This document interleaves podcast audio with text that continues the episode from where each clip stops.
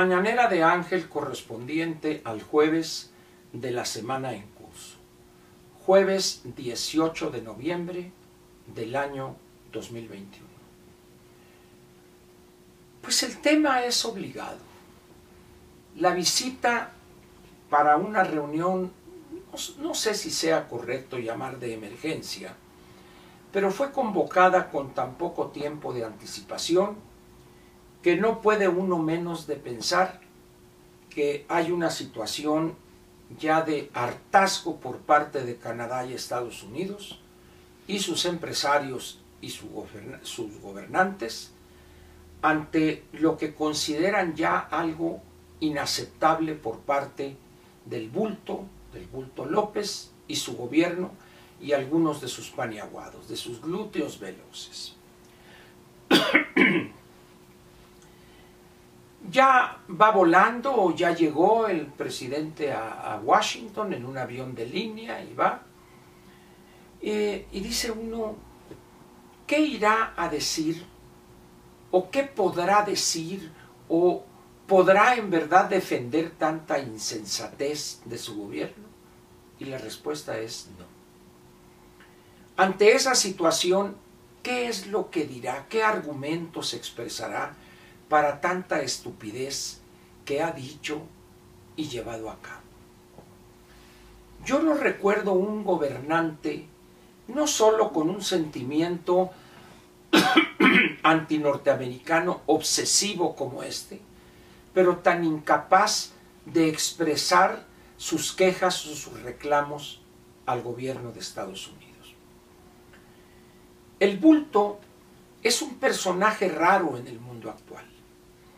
Incluso usted puede recorrer la geografía africana, con respeto lo digo, y prácticamente no hay un gobernante en esos cincuenta y tantos países, que el número creo que son 54 países en el continente africano, que tenga una visión tan aislacionista, tan hacia adentro, tan de rechazo a lo exterior como el bulto López. Es más, me atrevería a decir que ni en Cuba, ni en Nicaragua, ni en Venezuela tienen una actitud de rechazo a lo exterior como la tiene este remedio de gobernante que es el bulto. Y doy un ejemplo. En materia energética, vea usted cuál es la posición del gobierno cubano y las asociaciones que ha constituido con empresas extranjeras en materia de extracción de petróleo, extracción, perforación, etc. Y ahí están compartiendo con, usando su legítimo derecho, gozando de su legítimo derecho, y bajo reglas muy claras establecidas por ambas partes. Cuando usted ve lo que están haciendo esos gobiernos, en el caso de Cuba, bueno, es un remedo de país, ya es un paria que tiene que vivir de la limosna, se le acabó eh, Rusia o la Unión Soviética, luego de ahí brinca después de un periodo de penuria extrema, el periodo especial, y encontraron a este maje de Nicolás Maduro, y ahora, pues ante la debacle total económica, política de Venezuela, pues Nicaragua no tiene de dónde, apenas da para las sinvergüenzadas de Daniel Ortega y su poetisa esposa, pues aquí encuentran en México una minita, pequeña si quiere, pero aquí también hay majes para estarles enviando cosas para allá. Pero el problema queda ahí. ¿Qué irá a decir? ¿Qué posiciones planteará?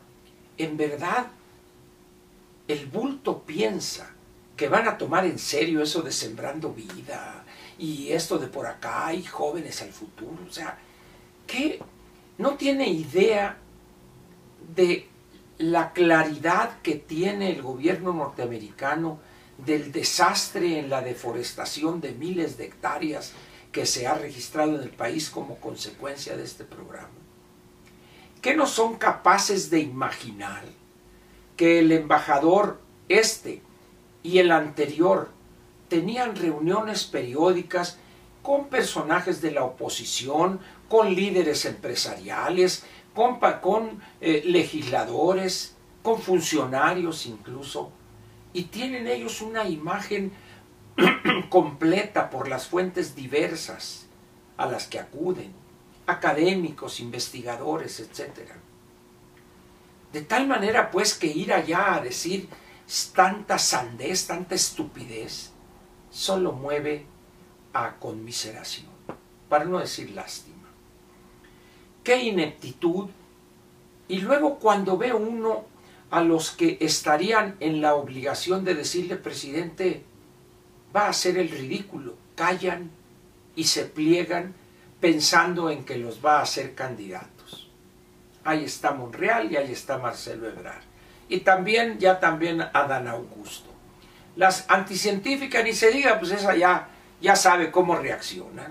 Ahora hasta come tacos de canasta ella. El otro come barbacoa y birria en la orilla de la carretera. Y esta, ahí en la plaza de la Constitución, Constitución se echa sus taquitos de canasta con el veneno, dice, ¿no? Todo esto configura un panorama triste para nuestro país, para su economía y su futuro, y por supuesto para su endeble crecimiento. Se aprobó una ley de ingresos usando la aritmética y un presupuesto usando exactamente el mismo recurso. Al principio, al principio de este gobierno, se vendió la idea de somos diferentes y la decencia, la honradez, etc.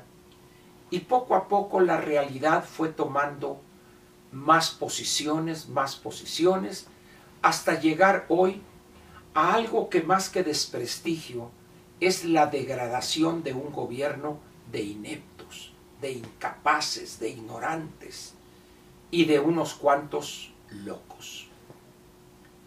¿Cuánto tiempo va a aguantar esta situación para que los que se den cuenta que, que hay un faltante de recursos, que no los apoyan, que les quitan apoyos, protesten? La situación en el campo mexicano, porque si dicen, señores, no hay dinero, vamos a explicarlo. Vamos a decirles cuál es la situación y qué medidas deben tomarse para enfrentar esa carencia de recursos. ¿Qué se les, se les puede mentir indefinidamente a los micro y pequeños empresarios? No. Llega un momento en que la mentira pierde toda efectividad. Y los afectados advierten en su vida diaria que pretenden engañarlos de manera burda y demagógica. Durante cierto tiempo estos gobiernos como el del bulto pueden evitar la protesta, dando aquí, quitándole acá, mandando para acá, pero llega un momento en que ese recurso se empieza a agotar si no es que a reducir, o a reducir si no es que a agotarse sería más correcto. Y eso en las condiciones actuales avanza más rápidamente que en épocas pasadas. Cuando México era un país con un modelo cerrado, económico, pues podíamos estar aislados del mundo decenios, como fue, pero hoy ya no es posible eso. En una economía abierta el mundo no nos está esperando, por el contrario, están aprovechándose de nuestras estupideces. Vea usted el anuncio de Panamá de la inauguración de la segunda etapa de su aeropuerto. México, haga lo que haga, ya quedó fuera de esa de esa situación de competitividad que ha adquirido Panamá. Y ahí está la situación, ahí está el hecho. Irán mexicanos a Panamá con una escala para de ahí viajar a algún país sudamericano y se darán cuenta de lo que podíamos haber tenido nosotros de no haber elegido a un loco para presidente de la República. Y así, ya es demasiado cansado repetir esto y esto y esto y esto. Por eso es bueno concentrarnos en el futuro, en las cifras. 6.1 de crecimiento el año que viene, ni con chochos, ni yendo a bailar a Chalma. 1.823.000 barriles diarios extraerá de, de petróleo Pemex, ni con chochos. En esas condiciones, pues, dice uno, esto no tiene remedio, señores. Alguien dirá, no, verdugo, que tú has dicho esto, que no va a haber dinero. Bueno, es que ya se ha probado que no le alcance el dinero. El año pasado, en noviembre, le autorizó el Congreso a este gobierno de Pedorrillo 770 mil millones de pesos de deuda. Esta vez, para el año próximo, 915 mil millones. El 20% más de deuda a contratar. ¿Por qué esa autorización de casi un billón de pesos? Porque no les alcanza el dinero para todas las tonterías, ni para las tres obras que nunca van a funcionar, y para tanto programa del malestar que no tiene forma sana de sufragarlos. Por eso yo le pido a usted que piense, hombre. No me crea a mí, créale a lo que ve, la situación real. ¿Cómo es posible que estén unos puestos, unos kiosquitos ahí, donde digan las firmas y no sé qué, para la ratificación de mandato, cuando es para lograr la autorización, cumplir con los requisitos legales que marca la Constitución, del proceso de revocación de mandato. Y cuando aparecen los videos de algunas de las personas que están ahí y que llega un ciudadano y les pregunta, realmente es de ponerse a llorar la respuesta que intentan balbucear. ¿Por qué no escogen a alguien que más o menos, o capacítenlos para que den una respuesta plausible, con cierta lógica? Pero no son capaces ni de eso. Ahorita prácticamente ellos ya están convencidos de que van, no van a juntar los 2.800.000 firmas 2.800.000 firmas válidas, válidas. Y por eso le quitan el dinero al INE, por eso están haciendo esto, para echarle la culpa a otro, para responsabilizar a otros, no a ellos. Ya lo verá usted. Por lo pronto, pues, estaremos atentos a lo que se divulgue desde Washington mañana y también atentos a lo que publiquen los medios oficiosos y algunos otros que disfrazan eso, pero como dijo aquel, cuando algo no suena lógico, suena a metálico, parece que es el sonido de hoy en buena parte de los espacios mediáticos. Ni modo, cada quien sus valores, como dijo Groucho Marx, estos son mis principios, si no le gustan tengo otros. Así están muchas empresas mediáticas en este país por desgracia. Muchas gracias y lo espero mañana viernes para cerrar la semana. Gracias.